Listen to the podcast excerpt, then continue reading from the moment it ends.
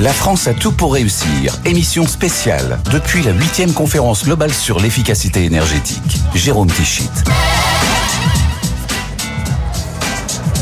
Bonjour, bonjour et bienvenue dans la France à tout pour réussir. Chaque semaine, vous le savez, un concentré d'économie positive sur BFM Business. Et vous le voyez, bien nous sommes ici au Palais des Congrès de Versailles à l'occasion de la huitième édition de la conférence globale annuelle sur l'efficacité énergétique. Cette année, c'est donc en France que se tient cet événement majeur qui rassemble des entreprises, des décideurs, des ministres également pour faire un point sur les objectifs et les stratégies qui améliorent l'efficacité énergétique de toutes nos activités. Pour en parler donc euh, dans cette première partie de l'émission, autour de moi, euh, trois invités. Tout d'abord euh, Mathieu Prin qui représente l'IEA, l'AIE en français, l'Agence internationale de l'énergie qui organise chaque année cet événement. Et puis me rejoindra, me rejoindra dans quelques instants donc sur ce plateau Laurent Bataille, c'est le président de Schneider Electric France. Schneider Electric, un des géants mondiaux qui accompagne les entreprises dans leur développement durable et pour leur efficacité énergétique. Schneider Electric qui est également le co-organisateur de cette édition 2023 de la conférence globale. Et parmi les très nombreuses entreprises accompagnées euh, par Schneider Electric, eh bien, figure Plastic Omnium, un des leaders mondiaux de l'équipement automobile. On parlera donc de la stratégie de neutralité carbone de Plastic Omnium avec son directeur du développement durable et des ressources humaines, David Meneses, qui est également euh, à mes côtés. Et dans la deuxième partie de l'émission, à partir de 14h, eh je recevrai également Jean-Baptiste Lucas, qui est le directeur général de McPhee, un de nos champions français de l'hydrogène. Je recevrai aussi Cindy Lyotard du CEA pour nous parler de l'importance de la recherche publique dans l'innovation et dans la création d'outils en faveur de la décarbonation. Et tout d'abord, donc, euh, ce, programme, vous le voyez, est absolument euh, très chargé. On va commencer donc avec euh, l'IEA, l'AIE en français, l'Agence internationale de l'énergie. Bonjour Mathieu Prin. Bonjour. Vous êtes le coordinateur du programme efficacité énergétique, notamment pour les pays émergents, au nom donc de l'IEA, de l'AIE. D'abord, quelques chiffres clés. Il y a beaucoup de bruit, beaucoup de monde dans notre dos. Combien de participants pour cette édition 2023 Oui, effectivement, on a 700 participants qui participent à cette conférence. Euh, on a des représentants euh, des gouvernements de euh, à peu près 100 pays qui sont présents ici avec nous à Versailles, 30 ministres, 40 PDG, des entrepreneurs. Donc c'est vraiment la, la, conférence la plus importante qu'on ait organisée sur ce sujet depuis qu'on l'organise euh, depuis 2016. C'est une montée en puissance pour cet événement. C'est une année encore, encore plus forte que les, que les, que les autres. Oui, exactement. Bah, C'est-à-dire qu'il y a eu quand même une crise énergétique euh, comme on n'en avait jamais connu l'année dernière. Euh, qui a eu euh, des impacts notamment euh, sur le déploiement des politiques publiques en termes d'efficacité énergétique. Il y a des pays qui représentent à peu près 70% de l'économie de l'énergie mondiale qui ont mis en place des stratégies axées sur l'efficacité énergétique. Donc cette conférence est vraiment une opportunité de tirer les leçons de toutes ces politiques qui ont été mises en place pour tous ces intervenants, tous ces participants d'apprendre les uns des autres de ces politiques, d'échanger des bonnes pratiques et évidemment d'accélérer l'ambition sur l'efficacité énergétique. Est-ce qu'il y a un thème à cette édition de, 2023, des questions, des, euh, des thèmes que vous, avez souhaité mettre en avant? Bah, Le thème qu'on a vraiment souhaité mettre en avant, c'est justement tirer les leçons de cette crise énergétique. Euh, comme, euh, comme je le disais, cette crise énergétique, c'est c'est une crise énergétique inédite qu'on a vécue l'année dernière. il y a eu beaucoup de travail qui a été fait là-dessus pour y répondre. Euh, ce qu'on sait, c'est que euh, évidemment l'Europe en était victime, mais euh, le monde en développement a été encore plus victime de cette crise. il y a eu des, des prix très élevés de l'énergie, notamment dans les dans les pays émergents. Euh, oui, donc des prix très élevés, une, une, inflation, une crise alimentaire qui ont touché des populations qui étaient déjà fragiles. Euh, en Afrique, il y a plus de 20 millions de personnes qui n'ont plus accès à l'électricité maintenant. Et puis ça a été aussi une piqûre de rappel pour les pays du monde entier qu'il n'y a pas d'île énergétique. Euh, que euh, l'on c'est très, on a des risques considérables que l'on court si l'on dépend de, de, foyers spécifiques pour une ressource en énergie, comme le gaz russe en Europe. Euh, et donc même si les prix euh, de l'énergie ne sont pas ceux qu'ils étaient il y a quelques mois, euh, ça on reste est quand même... encore un vrai sujet. Quand ça, reste un vrai sujet, ça reste un vrai sujet. L'énergie. On reparle de tout ça dans un instant. Je salue Laurent Bataille qui nous a rejoint. Bonjour. Bonjour. Vous êtes le président de Schneider Electric France. Je, je le disais dans le sommaire. On parlait à l'instant avec Mathieu Prin du succès de cette édition, succès qualitatif et quantitatif, beaucoup de monde présent. Le co-organisateur que vous êtes doit être satisfait. Oui, tout à fait. Alors après, il y a une question de contexte. Hein. C'est clair que depuis la dernière édition, en un an, beaucoup de choses ont changé en termes de prise de conscience de l'importance de l'efficacité énergétique. Et cette efficacité, elle est en, amélioration. Euh, vous avez donné dans la, matinée quelques, quelques chiffres donc au sein de, au nom de l'AIE. Je crois qu'en termes d'investissement, on parle évidemment de milliards de dollars au niveau de la planète. Les investissements sont à un bon niveau. Quels sont les objectifs pour 2023, ceux que vous avez annoncés dans la matinée? On a eu effectivement une très bonne nouvelle l'année dernière en 2022 avec 560 milliards d'investissements dans l'efficacité énergétique. Et c'est encore mieux. Oui, ça représentait une augmentation de 16%. Euh, cependant, cette année, euh, l'augmentation dans les investissements est de 4%, donc elle n'est pas aussi forte, c'est à peu près 622 millions de dollars, milliards de dollars. Euh, ce que nous, en tout cas ce que l'AIE, ce qu'on appelle, c'est euh, de tripler ces investissements d'ici 2030 euh, pour ne pas dépasser le seuil de 1,5 degrés du réchauffement de la planète, ce qui représente 1,8 billion de dollars d'investissement en 2030. Alors, c'est notre objectif. Alors c'était plus 16% en 2022, c'est plus 4%. Pourquoi ce ralentissement de la, de la progression selon vous? Peut-être parce qu'il y a un petit peu moins d'attention qui sont mises sur le sujet. C'est vrai qu'il y a il y a eu beaucoup euh, euh, de politiques d'investissement, notamment. Euh, il y a eu des, il y a eu des, des, des, pas dans la bonne direction, mettons, sur, sur le, la vente de, de, véhicules électriques. maintenant, on sait que d'ici 2030, il y aura un véhicule sur deux, que ce soit en Chine, en Union européenne ou aux États-Unis, qui serait électrique. L'année dernière, en France, il y a eu plus de ventes de pompes à chaleur que de, que de chaleur au fuel. Mhm. cependant, effectivement, on voit un certain ralentissement, surtout dans le, dans le secteur du bâtiment, effectivement, où là, les chiffres restent stables. Euh, en ce moment, au niveau de l'Europe, il y a seulement 1% euh, du parc immobilier qui est rénové chaque année. et donc là, il faut vraiment tripler les investissements là-dessus pour rénover trois fois plus de bâtiments par an. Pourquoi cette, édition en France? L'année dernière, vous étiez au Danemark, il y a eu plusieurs pays, il y a, même eu une édition en ligne, évidemment, c'était pendant la, la pandémie. Pourquoi cette édition en France? Et je complète ma question, est-ce que la France est un bon élève dans les objectifs dont vous nous parliez à l'instant, Mathieu Oui, bah déjà, on remercie le ministère de la Transition énergétique et la ministre, Madame Agnès Pannier-Runacher, euh, de co-organiser avec nous cette conférence. Euh, en France, il y a une véritable ambition en termes d'efficacité énergétique. Il y a beaucoup de politiques qui ont été mises en place en France ces dernières années, euh, que ça soit dans l'aide aux consommateurs pour la rénovation des bâtiments, pour la sortie du chauffage au fioul par les pompes à chaleur, également le soutien aux industries, aux industries vertes et la création d'industries vertes liées à l'efficacité énergétique. et le projet de loi qui a été qui a été présenté il y a quelques jours par, par, Bruno Le Maire. Récemment, exactement, des crédits d'impôt pour la décarbonation euh, euh, de l'industrie existante sur le sol français. Donc effectivement, la France est un très bon élève. Euh, ça n'empêche pas que la France, comme tous les pays du monde, il faut aller encore plus loin. Il faut encore améliorer nos capacités en efficacité énergétique et doubler nos progrès en efficacité énergétique d'ici 2030. Et quand je vous écoute, ça veut dire que toute bonne, toute bonne politique, enfin, ça ne passe que par l'aide publique ou en, ou en tout cas l'impulsion gouvernementale. Est-ce que c'est pour vous la clé de la réussite de l'amélioration de l'efficacité euh, énergétique? Que les États soient moteurs et même euh, euh, fassent des incitations pour que les industries et les particuliers suivent Oui, bah, c'est-à-dire qu'effectivement, on sait qu'un un petit peu d'argent de l'État peut vraiment stimuler le secteur privé. Évidemment, le secteur privé a un rôle extrêmement important à jouer là-dessus. Et il y a également aussi le rôle de l'État à sensibiliser euh, les consommateurs. On sait que depuis le début de la crise énergétique, il y a 25 pays qui ont mis en place des campagnes de sensibilisation des consommateurs. Donc tout le monde a vraiment un rôle à jouer là-dessus. Euh, Laurent Bataille, ce rôle de l'État, ce rôle des pouvoirs publics dans l'incitation des entreprises privées, vous, le, vous, jugez que c'est indispensable également? Ah, Il est indispensable et puis il est euh, protéiforme, on va dire, parce qu'il y a un besoin d'éducation, on en a parlé, hein, créer euh, la connaissance d'un certain nombre des solutions. il y a un deuxième besoin qui est effectivement pour certains marchés, en particulier immatures, qui est de les accélérer. Ça a été le cas par exemple au début du véhicule électrique. Il faut créer des incentives, hein, des incitations euh, pour que les acteurs privés se lancent. Et puis après, il y a la régulation. Euh, voilà, quand on, par exemple, euh, développe en France du, du, de l'acier sans carbone, du béton sans carbone, il faut s'assurer que les industriels aient suffisamment de visibilité sur les conditions de vente de ces produits par rapport à des produits qui sont euh, avec carbone.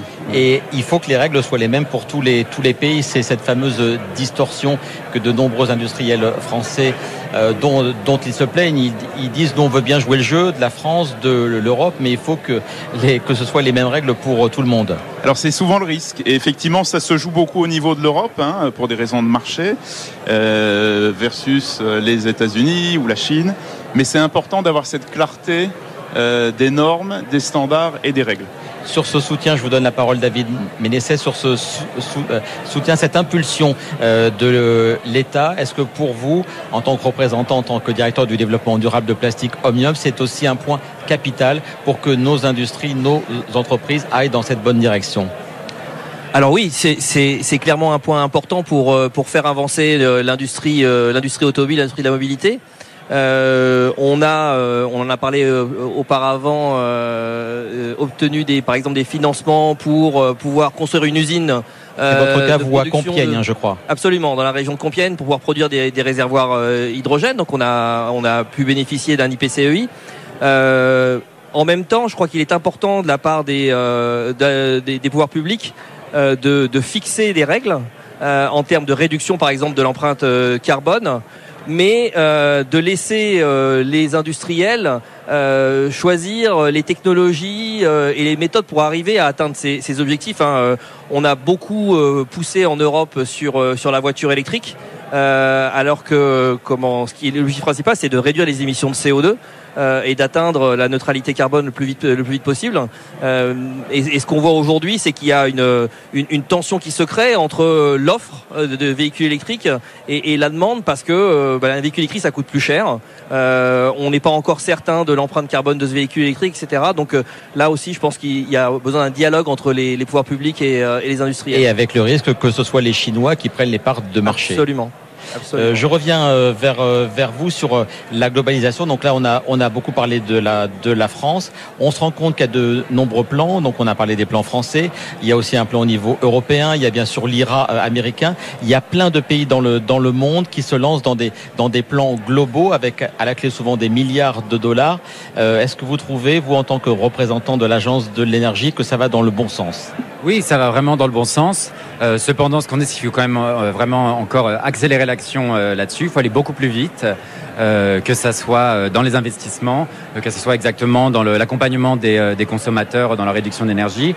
Et nous, notre appel au gouvernement, l'AIE, est de doubler nos progrès en efficacité énergétique d'ici 2030 et de tripler nos investissements en efficacité énergétique d'ici 2030 si on veut rester sous le seuil de, de 1,5 degré du réchauffement de la planète. Et quel que soit le contexte, évidemment, donc le contexte de 2022 avait été marqué par la crise en Ukraine, donc le renchérissement du coût de l'énergie des matières premières. Ça a l'air de se calmer un tout petit peu. Quel que soit le contexte, on garde les mêmes objectifs ou est-ce qu'on peut s'adapter? Enfin, effectivement, l'année dernière, c'était une situation inédite.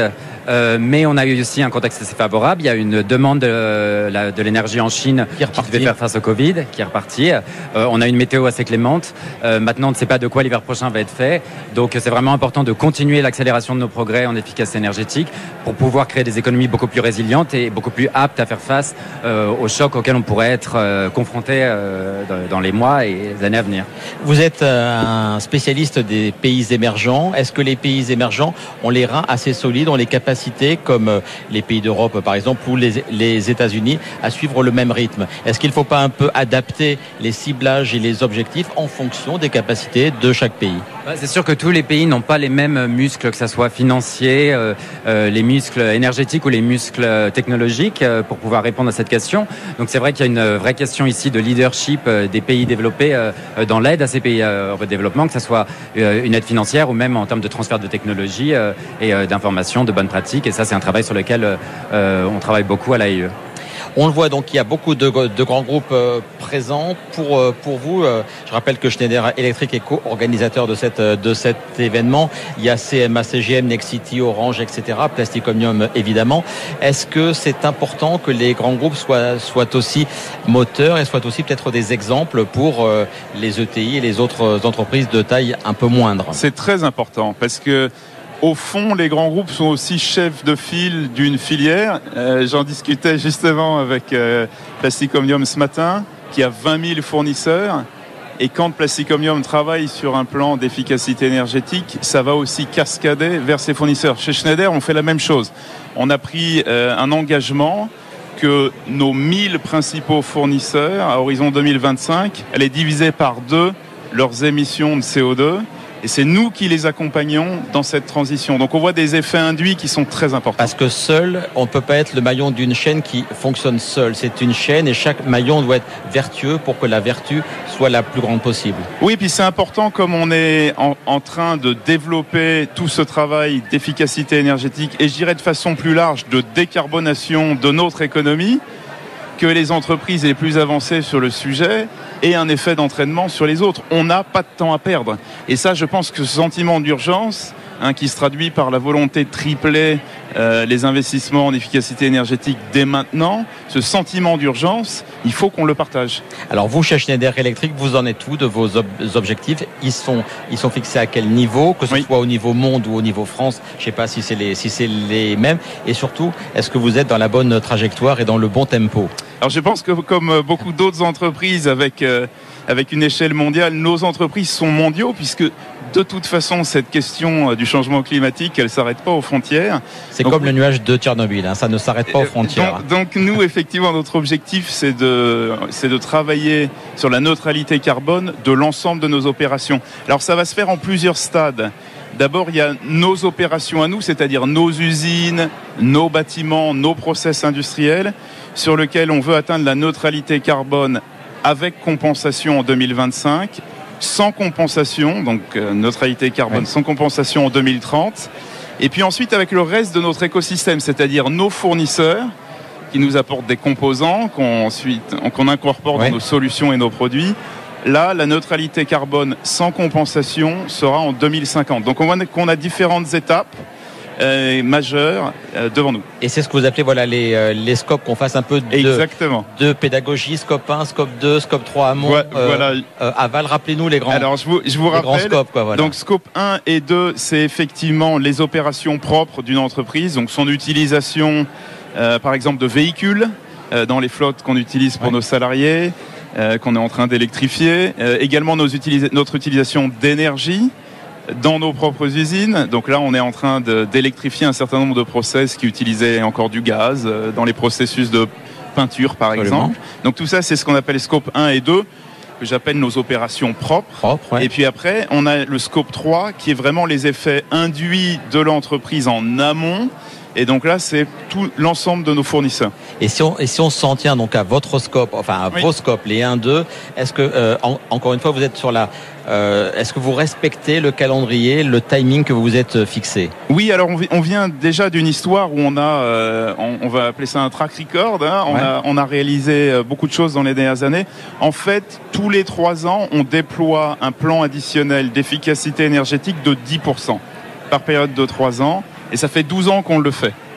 Et hein. y compris l'année 2022 et ses particularités Alors, avec la géopolitique et la crise de l'énergie En 2022, on sortait d'un plan de 3 ans à moins 10% et on s'est voté un plan de moins 10% sur l'hiver. On a fait en France moins 14% de consommation énergétique entre l'électricité et le gaz, en particulier avec euh, beaucoup de focalisation avec nos employés sur le plan de sobriété. Donc on voit que même en tant que praticien de cette efficacité énergétique depuis longtemps, on a encore des gisements qui sont majeurs. Alors j'ai bien compris que vous étiez dans une vous aviez une stratégie globalisée, mais vous représentez vous représentez la France. Est-ce que la France est dans le groupe Schneider Electric un des meilleurs élèves ou pas d'ailleurs euh, de la stratégie globale de Schneider Electric? Oui, alors c'est un, on va dire c'est un très bon élève et nous on a de toute façon cette motivation en France de montrer les chemins pour pour d'autres pays. Euh, à la fois parce qu'on a beaucoup de nos usines en France. Oui. Donc combien le, le, combien le fait qu'on on a à peu près une trentaine de sites en France. Donc le fait qu'on les électrifie, le fait que par exemple on les équipe de panneaux solaires pour pousser de l'autoconsommation sur ouais. une partie de nos besoins, le fait qu'on ait déployé nos plateformes digitales pour économiser euh, de l'énergie, pour nous c'est très important. C'est aussi une façon d'expliquer l'ensemble de ces solutions à nos clients, de le faire in situ ce qui est à la fois plus facile à comprendre euh, et puis plus convaincant euh, que simplement en, en l'expliquant. Et ça passe en, euh, entre autres par votre site de Grenoble, Intensity. Oui. Est-ce que vous le considérez comme un des bâtiments les plus performants de votre groupe et, et peut-être et comme vous le disiez une vitrine, un oui. exemple? Oui, alors probablement d'ailleurs un des plus performants du monde puisque ce bâtiment-là, en termes d'utilisation d'énergie brute, On est à 37 kWh par mètre carré par an, ce qui est à peu près un dixième de la moyenne des bâtiments tertiaires Mhm. européens. Mais en plus de ça, il va produire sa propre électricité avec des panneaux solaires et également euh, on a deux centrales éoliennes, ce qui fait qu'il va produire en année pleine plus d'électricité qu'il n'en consomme. Alors ça passe aussi quand on est un grand groupe comme le, comme le vôtre par des programmes, par des, par des plans. Moi j'ai vu des programmes avec de jolis slogans. J'ai vu Life is On qui je crois a été Oui. créé en 2015 et puis j'ai vu aussi le plan euh, Sustainability Impact 2021-2025. Oui. Parlez-nous de ces deux programmes, de ces deux slogans, mais derrière ces slogans, il y a des programmes et des engagements. Alors on va dire que de toute façon, nous sur nos, nos engagements pour le développement durable, on a, on a démarré vers 2005, hein, puisque c'était les premiers plans qu'on a mis en œuvre, euh, qu'on a depuis euh, raffiné, étendu. Aujourd'hui, c'est euh, c'est un périmètre qui est assez large, puisqu'on parle effectivement de développement durable sur l'efficacité énergétique, mais sur d'autres paramètres. hein. Par exemple, on travaille beaucoup sur la diversité et donc la Oui. féminisation de nos équipes. Euh, maintenant, ces programmes sont généralement des programmes de trois ans, parfois quatre. hein. Quand il y a eu Covid, on, on est plutôt rentré sur une approche euh, euh, qui nous a amené jusqu'en 2025. Euh, une des raisons pour lesquelles on s'engage et, euh, et qui rend ces programmes très opérationnels, c'est que l'ensemble de notre management a ça dans ses objectifs. hein.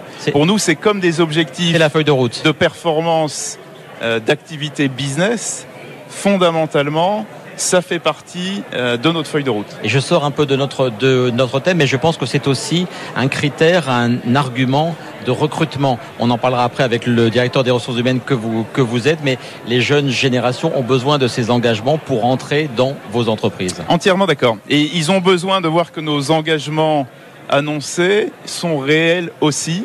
Hein, c'est là qu'on voit euh, beaucoup de débats autour euh, euh, parfois de la différence entre le message et la réalité.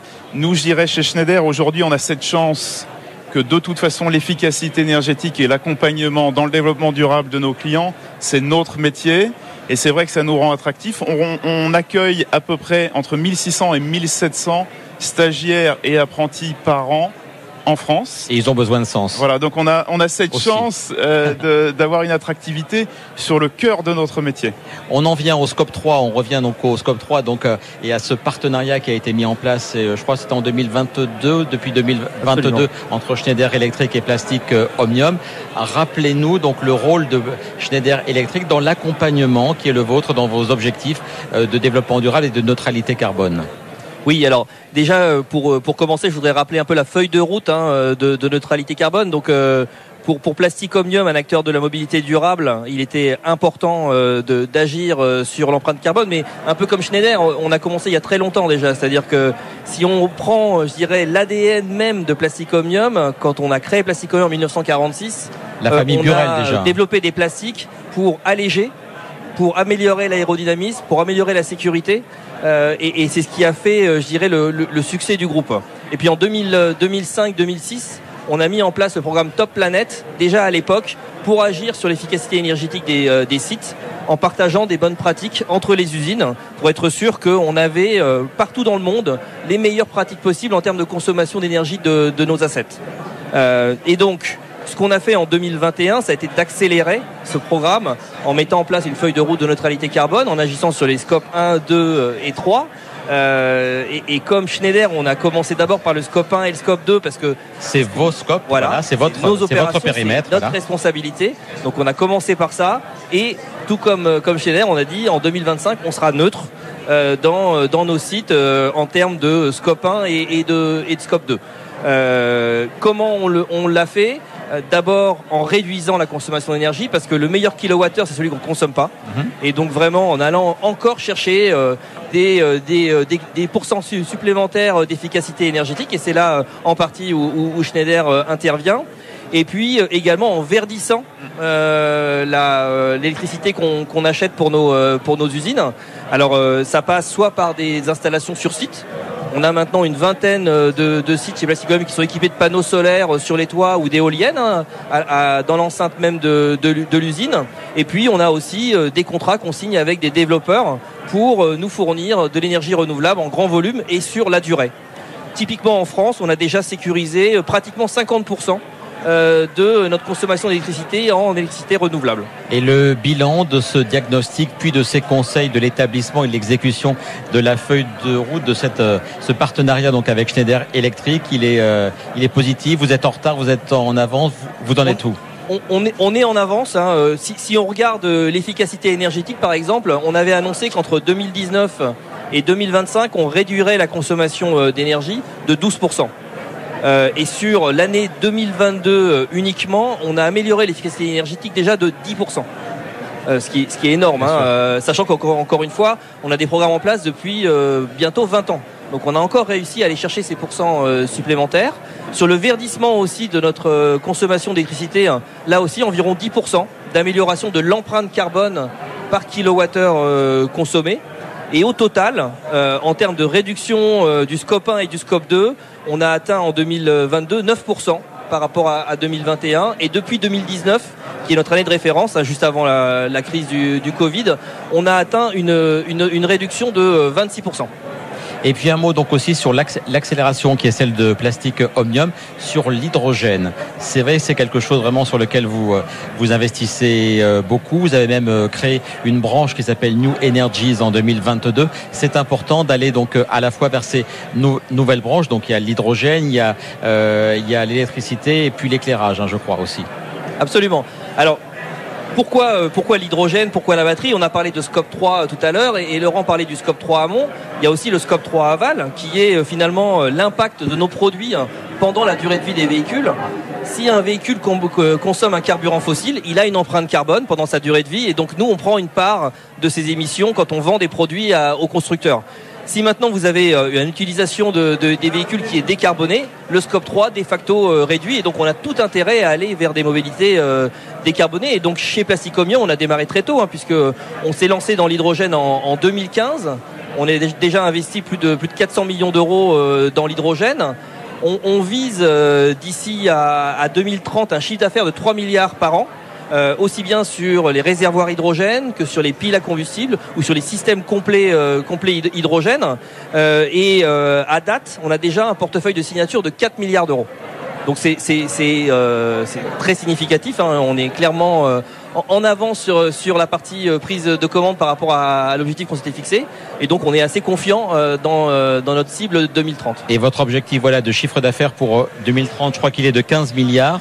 Mais parmi ces 15 milliards, la structure de ce chiffre, elle est en pleine évolution et justement ces nouveautés, ces nouveaux périmètres vont compter beaucoup dans votre chiffre d'affaires. Oui, absolument. Aujourd'hui, on a un chiffre d'affaires d'environ 9 milliards et demi à fin, à fin 2022 et donc sur les 15 milliards qu'on prévoit en 2030, 40% viendront d'activités qu'on n'avait pas encore dans notre portefeuille il y a un an. Donc on a parlé de l'hydrogène et les 3 milliards de, l'hydrogène, mais c'est également la batterie. On a euh, racheté euh, l'année dernière euh, une, entreprise qui s'appelle Actia Power. qui développe des batteries et des systèmes d'électrification pour les poids lourds et qu'on cherche également à étendre sur les véhicules légers. Et puis on a fait des grosses acquisitions dans l'éclairage pour un, chiffre d'affaires moyen d'un milliard d'euros. Euh, euh, et, tout ça, c'est aussi pour prendre en compte le fait que, comme on l'a dit, hein, la mobilité se transforme. Euh, on est beaucoup moins en mesure qu'auparavant de prédire quels vont être les volumes de production de véhicules. Et donc, si on ne peut plus bâtir la croissance sur les volumes, il faut la bâtir sur la valeur. Et, de toute façon, l'intention de la décarbonation, c'est aussi ça. C'est de se dire, il ne s'agit plus de croître à l'infini en volume, mais de croître en valeur. Et donc, apporter plus de contenu dans les véhicules, c'est important. Et je précise qu'on reparlera de l'hydrogène dans quelques instants puisque nous serons avec le directeur général de McPhee, grande, un grand nom de l'hydrogène en France. Je me retourne vers vous, euh, Mathieu Prin. Quand on écoute les témoignages de ces deux grands groupes privés français, mais globalisés, on a l'impression qu'il n'y a que de la vertu. Est-ce que vous, vous nuancez un peu ça? Est-ce que les feuilles de bonne pratique que vous euh, mettez en place d'ailleurs à l'AIE, elles vous semblent bien appliquées par euh, les groupes français, mais par les autres aussi, bien sûr? Non, elles, le sont, mais euh, euh, une fois de plus, il faut encore aller encore plus vite. Donc il faut qu'il y ait vraiment une accélération de ces programmes en termes d'efficacité énergétique de la part du secteur privé comme du secteur public, des politiques fortes et, et des investissements. Est-ce que messieurs, ça va être le mot de la fin de ce premier plateau? Est-ce que vous êtes prêts à aller encore plus vite? On a vu que vous faisiez déjà beaucoup l'Agence internationale de l'énergie vous demande d'aller encore plus loin. Est-ce que vous allez le faire? Et, ils ont, et ils ont raison. Nous, on en est convaincus. Je pense que David et Plastic Omnium en sont également convaincus. La réalité, c'est qu'il faut énormément de détermination. Il ne faut pas se poser beaucoup de questions parce que les solutions, elles sont là. On n'a pas beaucoup de temps, donc il faut vraiment le faire euh, à, une grande échelle et dès maintenant. On ira plus vite chez Plastic Omnium aussi Oui, ce qui est important, hein, euh, sur, la partie de nos opérations, je crois qu'encore une fois, on est en ordre de marche et, euh, on va atteindre nos objectifs sans problème. Maintenant, euh, ce, qui, est important, c'est d'embarquer la chaîne de valeur, travailler avec nos fournisseurs. Certains sont beaucoup plus petits que nous, ont beaucoup moins de moyens et donc on doit les accompagner, on doit les former, on doit déjà les aider à juste quantifier leur empreinte carbone et voir comment ils peuvent agir cette empreinte carbone. Donc c'est important qu'on travaille en, groupe, euh, par filière ou interfilière également, comme on l'a fait avec, avec Schneider. Merci beaucoup, messieurs, de votre participation. Un tout dernier mot de ce premier plateau avec vous, Mathieu Prin. Une annonce, là donc on est en France pour l'édition 2023. Est-ce que la 2024 est déjà dans les tuyaux et où se passera-t-elle? Bah, C'est une très bonne nouvelle. On a appris ce matin que la prochaine conférence serait au Kenya l'année prochaine. Donc ça c'est extrêmement important parce que les pays émergents et les pays en voie de développement sont très importants pour l'efficacité énergétique. C'est eux qui vont recevoir l'essentiel de la croissance démographique dans les années à venir. Si vous prenez l'Afrique et l'Inde, euh, il va y avoir 100 milliards de mètres carrés de bâtiments qui vont être construits dans les 30 années à venir dans ces pays-là. Euh, la climatisation qui euh, représente la plus grosse demande en énergie dans les années à venir est très importante dans ces pays avec une classe moyenne émergente qui va acheter une clim. Il y aura 10 clims qui vont être vendus toutes les 10 secondes, toutes les secondes dans les 50 années à venir. Et on sait aussi que euh, la le climatisateur moyen sur le marché est deux fois moins efficace que le climatisateur le plus efficace.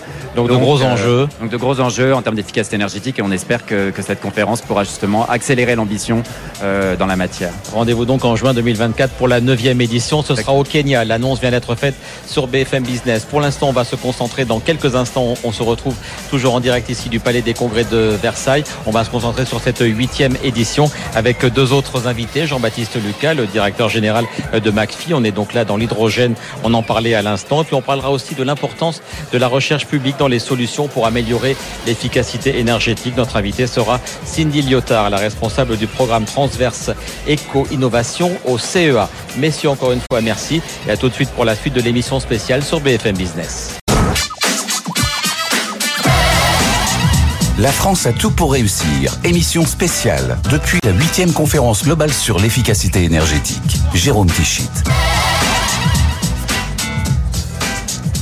De retour donc en effet en direct du Palais des Congrès de Versailles pour la suite de cette émission spéciale de la France à tout pour réussir. Nous sommes donc en direct, en duplex de cette conférence globale annuelle. Cette année, elle se tient euh, en France à deux pas du château de Versailles. Et comme promis, donc deux invités pour poursuivre cette émission spéciale avec euh, tout d'abord donc Jean-Baptiste Lucas. Bonjour. Bonjour. Directeur général de McPhee. Euh, McPhee, une société dont on parle très souvent sur BFM Business. Et vous allez nous parler donc évidemment de son développement et du rôle de l'hydrogène dans une meilleure efficacité euh, énergétique. Et puis à mes côtés également Cindy Lyotard, bonjour, responsable donc euh, transverse éco-innovation au sein du CEA. Tout à fait. On va commencer d'un euh, un mot. Le CEA, on rappelle ce que c'est et l'importance voilà, de la recherche publique. C'est ce dont on va parler dans cette émission. Rappelez-nous, le CEA, c'est mission.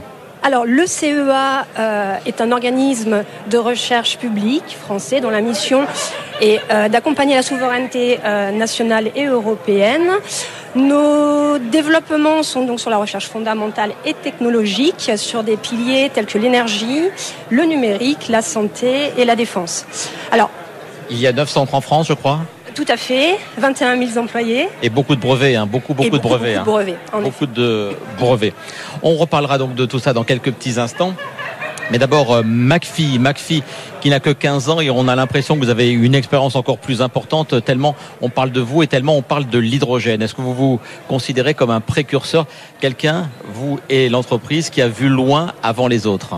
Alors, alors, je me garderai de me, considérer personnellement comme un précurseur parce que je suis assez récent chez Absolument, c'est pour ça que je parlais de l'ensemble de l'entreprise. Absolument, je pense que l'entreprise McPhee a, a, eu, euh, et, je, rends hommage euh, aux gens qui l'ont créé et, à nos anciens, entre guillemets, qui ont eu cette clairvoyance et qui ont euh, réussi à, à lancer des investissements, des décisions, à développer une technologie à l'époque où c'était pas évident et où ils prêchaient quand même un peu dans le désert.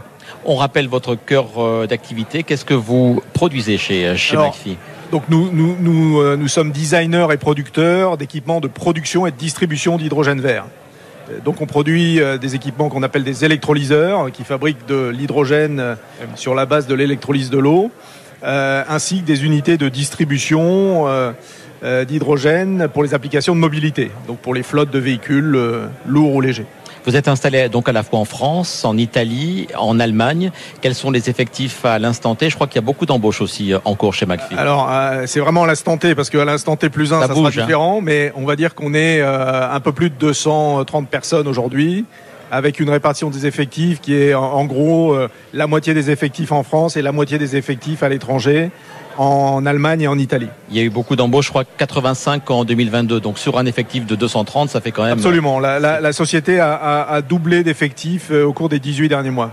Alors si on se concentre sur euh, les activités France, donc vous avez désormais votre siège qui est à Grenoble, alors qu'avant il était dans la dans la Drôme. C'était un des changements euh, fondamentaux de l'année 2022, hein, je crois. Absolument, c'est un, changement qui est lié à, à la fois à la nécessité de regrouper nos équipes françaises, qui étaient pour partie déjà implantées à Grenoble, euh, et à la nécessité de, de, donner une dimension industrielle à, à notre site de production, euh, ce qui était malheureusement pas possible à la, à la mode Franja et, ce que Grenoble nous a permis de faire, puisqu'on a un, bâtiment euh, de 4000 mètres euh, qui nous permet donc d'avoir une, une assise industrielle à Grenoble. Donc ça c'est 2022, 2024 c'est pas si loin que ça.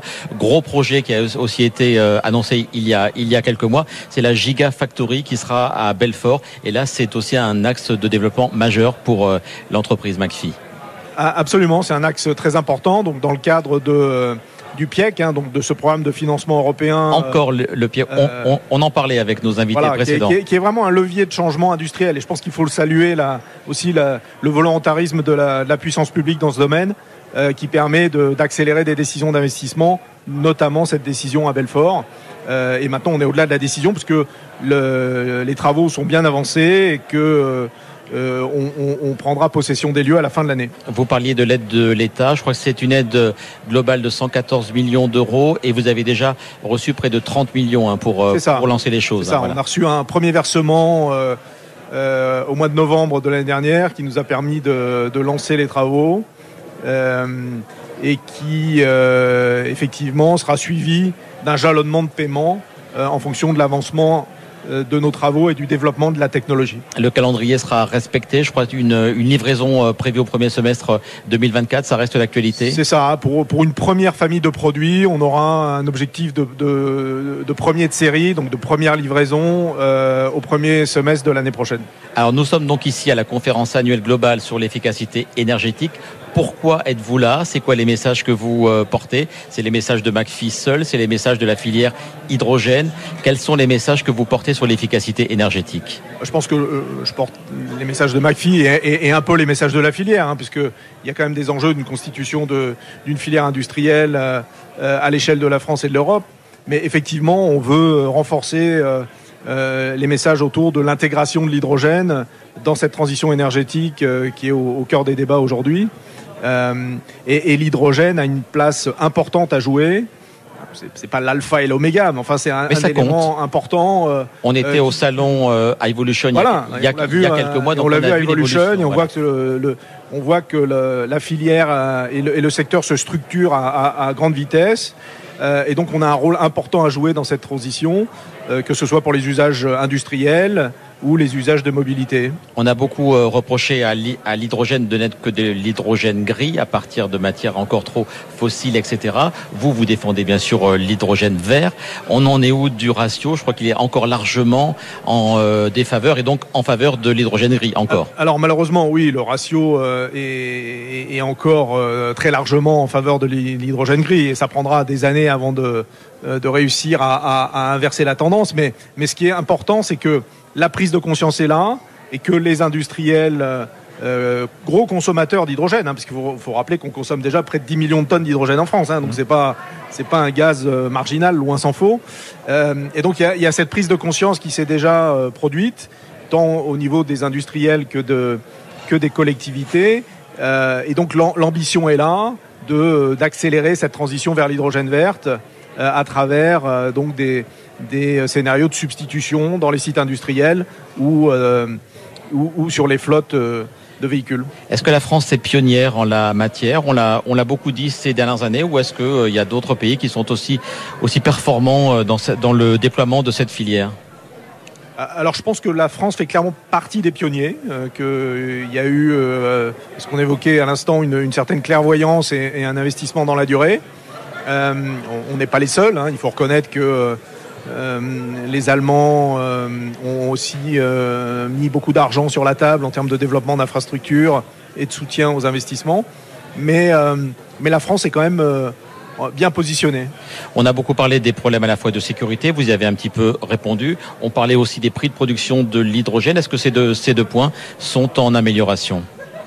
Alors, c'est un souci constant. Hein. Il, est, il, est, clair que l'objectif numéro un, c'est de, de, développer des systèmes de production et de distribution qui soient euh, les plus sûrs euh, possibles, euh, sachant que on, sait distribuer et transporter de l'hydrogène depuis longtemps. Hein, C'est pas quelque chose qu'on découvre à l'instant, mais effectivement, il y a une problématique de, sécurité à garantir qui est, très importante.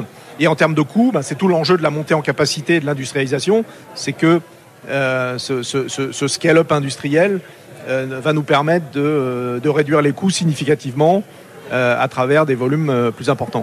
L'année 2022 et le début 2023 que l'on vient de vivre avec la crise géopolitique, donc la crise du coût de l'énergie, vous, la filière hydrogène, elle vous a pénalisé ou elle vous a servi? Alors, c'est un peu triste de le dire comme ça, mais elle nous a un peu servi en termes de, de, de, de, de prise de conscience euh, et d'éclairage un peu brutal sur nos dépendances et la nécessité d'accélérer et de, euh, à la fois en termes de euh, supply chain et en termes de dépendance énergétique. Donc ça, ça a plutôt accéléré des décisions. J'aimerais qu'on termine cette, cette émission, je le souhaitais vraiment en mettant en avant l'importance d'organismes comme le CEA dans justement toutes les évolutions technologiques en matière d'efficacité énergétique. Alors il n'y a pas que dans ce secteur, mais euh, c'est important, voilà, que la recherche que vous incarnez, cette recherche-là, elle se mette au service aussi de l'industrie, des industriels privés, publics, etc. Et surtout, il y a, y a des passerelles très importantes qui, qui se mettent en place. Et ça, c'est vraiment le rôle du CEA. Alors oui, en effet, on est tout à fait dans notre mission régalienne hein, d'accompagner euh, la compétitivité euh, de, de, nos industriels. Et alors, dans le segment particulier de l'efficacité énergétique, si vous voulez, l'efficacité énergétique, c'est un peu notre ADN. Euh, quelque part, euh, on, a, on a cette position singulière euh, d'être euh, donc sur une vision intégrée de l'énergie, avec, euh, je dirais, une, une, une vision voilà, d'ensemble, une vue d'ensemble sur l'ensemble de la chaîne de la valeur, du composant microélectronique ou de production d'énergie tel que le PV ou aussi l'hydrogène énergie, jusqu'au système en passant par, par le logiciel.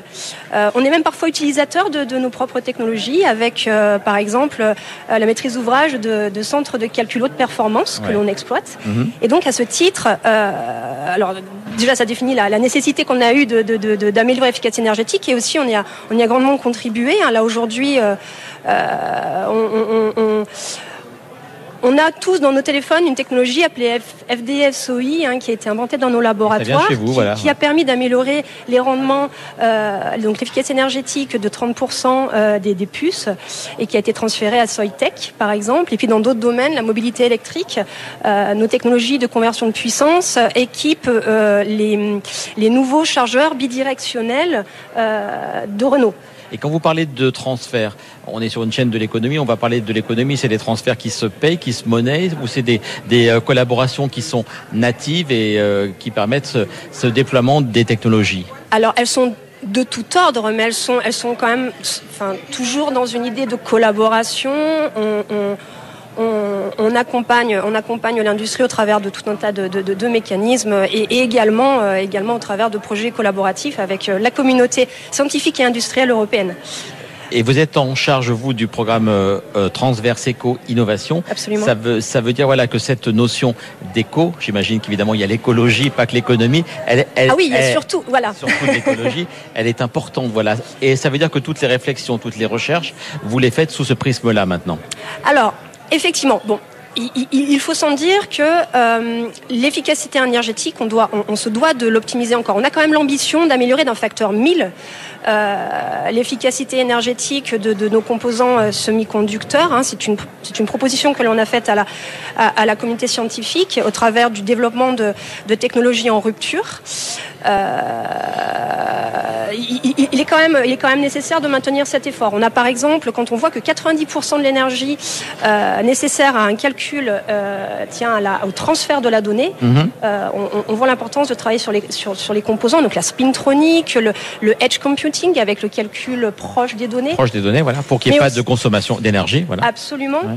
Euh, mais aussi, alors c'est bien beau d'avoir un, un, matériel ultra optimisé. Si le, le logiciel euh, que l'on déploie, que l'on compile dessus, n'est pas lui-même optimisé, on peut, on peut ne rien gagner au final. Donc on, on, on développe aussi des, euh, des solutions logicielles qui sont frugales. Ouais. Par exemple, on travaille sur une blockchain, enfin sur un mécanisme de, donc à preuve d'autorité d'une blockchain qui permettrait de réduire d'un facteur 3 la consommation énergétique par rapport aux, aux, aux technologies existantes.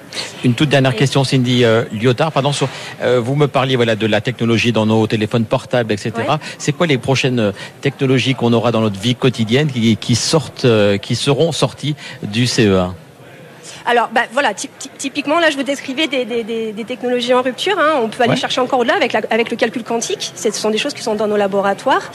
Euh, alors, je, un point quand même important, c'est que euh, je, je, reviendrai sur l'éco-innovation pour conclure, mais l'approche doit être systémique. Si on veut gagner, les composants, les logiciels, ok, mais euh, c'est vraiment qu'à travers une approche systémique qu'on parviendra à, à, vraiment gagner des ordres de grandeur. Et cette approche systémique, euh, au travers, euh, au travers d'expertise, de, de, donc dans, dans la production, le, la, la, distribution d'énergie, le refroidissement, euh, on, est, on est capable de proposer, euh, enfin, ok, il est nécessaire d'optimiser, euh, par exemple, avec l'utilisation de jumeaux numériques. Mmh. Tout... On parle beaucoup sur cette antenne aussi, ah, ah, avec Dassault Systèmes, avec d'autres entreprises. Voilà. Alors, il y, y, en a d'autres également. Alors, il y, y, a un projet avec Safran que l'on a ouais. mené, euh, Optim Energy, qui nous a permis de, gagner 30 à 50 euh, sur, sur la consommation électrique de certains postes.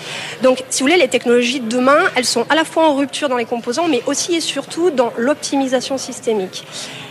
Et je, et je, vais terminer sur l'éco parce que j'ai pas bien répondu tout à l'heure, mais l'éco-innovation, euh, c'est vraiment euh, bah alors, extrêmement important pour, pour faire face au nouveau paradigme d'un monde dans lequel, qui, qui, qui est limité.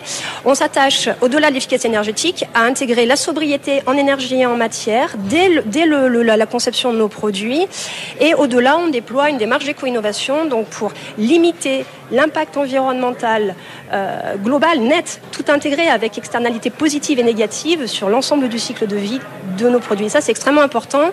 Et, euh, et, ça véhicule, en fait, si vous voulez, ça, c'est aussi euh, très porteur de sens aux citoyens nous sommes derrière les, derrière, derrière les chercheurs et pour toute la communauté. Il nous reste, monsieur, madame, une toute dernière minute. Je vais vous poser une question. On est donc ici en train de parler d'efficacité énergétique. Est-ce que vous êtes confiant sur les objectifs de réduction et d'amélioration de cette efficacité En quelques mots chacun, Cindy, je vous donne la parole d'abord. Est-ce que vous êtes confiante? Alors, oui, parce qu'on on, on se doit d'être confiant. On a des solutions à proposer pour travailler sur euh, l'énergie, enfin, l'efficacité énergétique. Il ne faudra pas oublier les usages, mais vraiment, aujourd'hui, on est fournisseur de solutions qui peuvent s'intégrer et qui peuvent faire leurs preuves concrètement. Même question euh, sur la confiance. Est-ce qu'on peut être confiant ici dans cette conférence où on ne parle que de ça cette semaine? Oui, je pense qu'on peut et, et, on doit être confiant parce que c'est aussi une, une, une, un problème d'attitude et d'état d'esprit. Et donc, il faut promouvoir un état d'esprit confiant et, et mettre en œuvre des solutions. Et c'est l'angle, voilà, c'est le thème, c'est le nom de, cette émission. La France a tout pour réussir, vous le, vous le savez. Merci beaucoup à tous les deux d'avoir été les invités de cette émission spéciale réalisée donc ici. On va terminer cette émission avec la rediffusion de l'interview de Jean-Pascal Trécoire, c'est le président du conseil de surveillance de Schneider Electric. Il était euh, tout à l'heure l'invité euh, de Sandra Grandouin dans 90 minutes business. Est-ce que vous avez concrètement une idée de ce qui va pouvoir se développer dans les, dans les années qui viennent, ces projets qui vont être discutés finalement euh, lors de ces, de ces journées à Versailles? Oui, alors déjà vous avez euh, la partie industrie. Euh, on a dans cette salle des industriels ou des ministres s'occupent de l'industrie, sur lequel les choses sont déjà parties. Parce que si vous êtes industriel en Europe, on va dire que aujourd'hui réduire votre consommation et vos coûts énergétiques, c'est la première condition de votre compétitivité. Et donc, on a vu l'industrie véritablement accélérer dans les cinq dernières années et encore plus dans les deux dernières années avec la crise énergétique que l'Europe particulièrement euh, euh, traverse et que l'ensemble du monde traverse.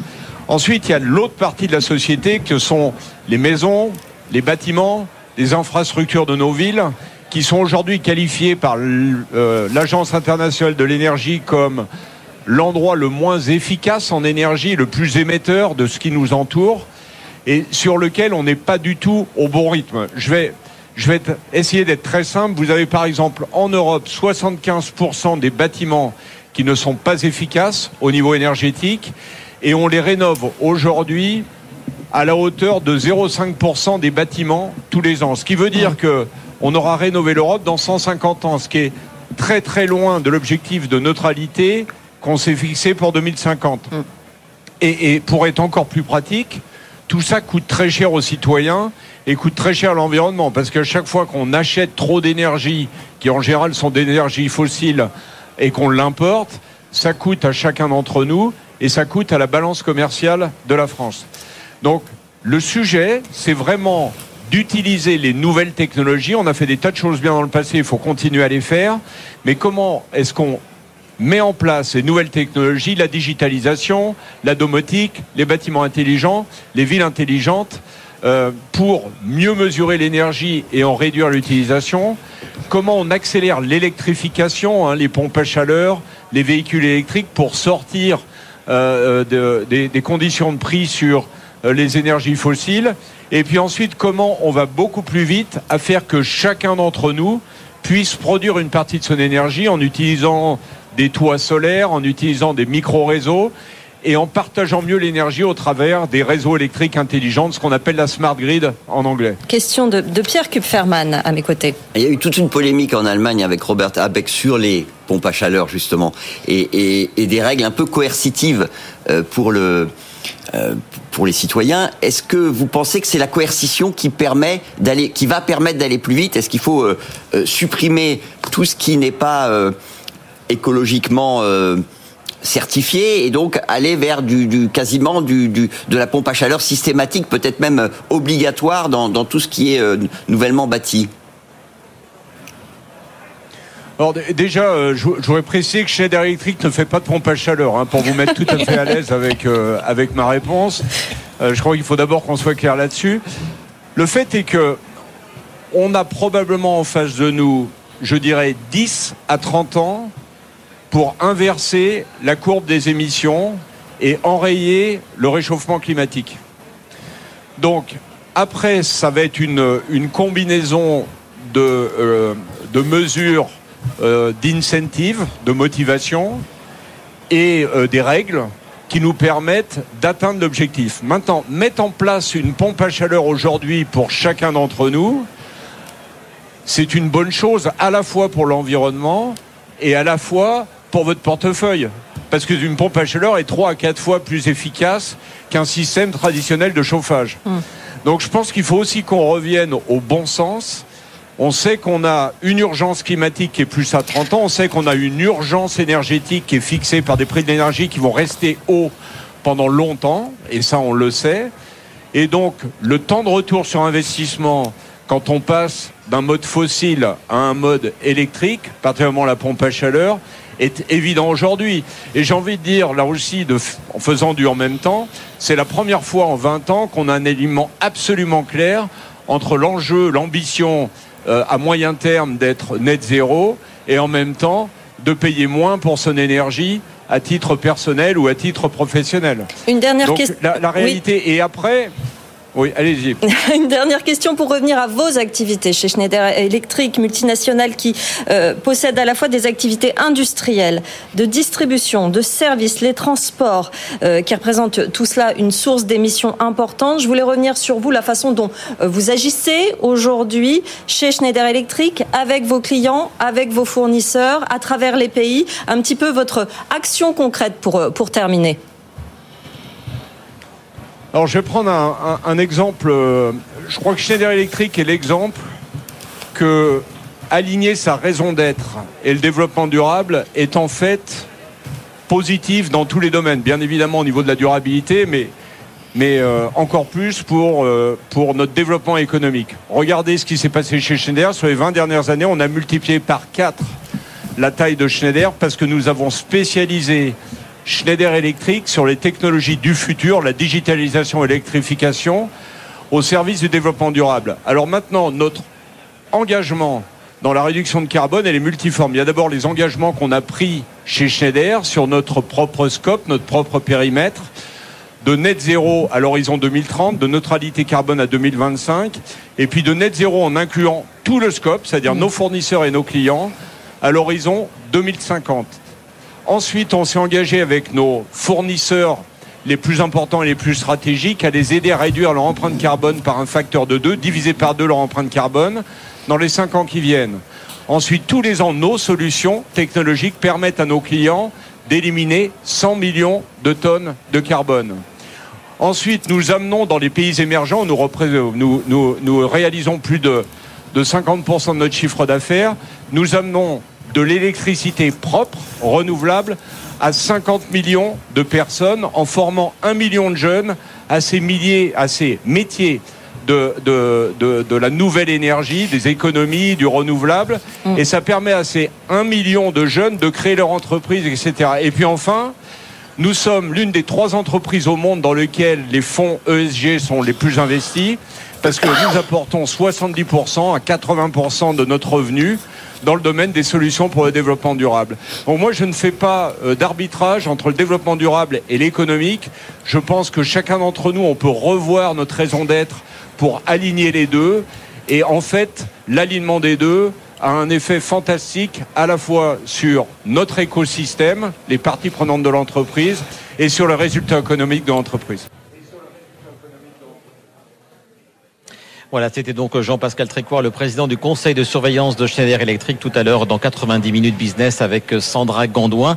Et c'est ainsi que s'achève donc cette édition spéciale de la France à tout pour réussir, plus 90 minutes business consacrée donc à cette conférence annuelle globale euh, ici au Palais des Congrès de Versailles sur l'efficacité euh, énergétique. Il est 14h29, donc la suite de nos programmes sur BFM Business, c'est Nicolas Dose jusqu'à 15h pour une rediffusion des experts. La France à tout pour réussir, vous le savez, on se retrouve en télé, en radio et sur tous nos supports digitaux. Rendez-vous la semaine prochaine, sommaire complètement différent. On parlera des champagnes Nicolas Feuillat, des chaussettes Brousseau Made in France et d'Ocamac spécialisé dans le reconditionnement des appareils Apple. Très bonne journée et à très vite sur BFM Business. Émission spéciale depuis la 8e conférence globale sur l'efficacité énergétique.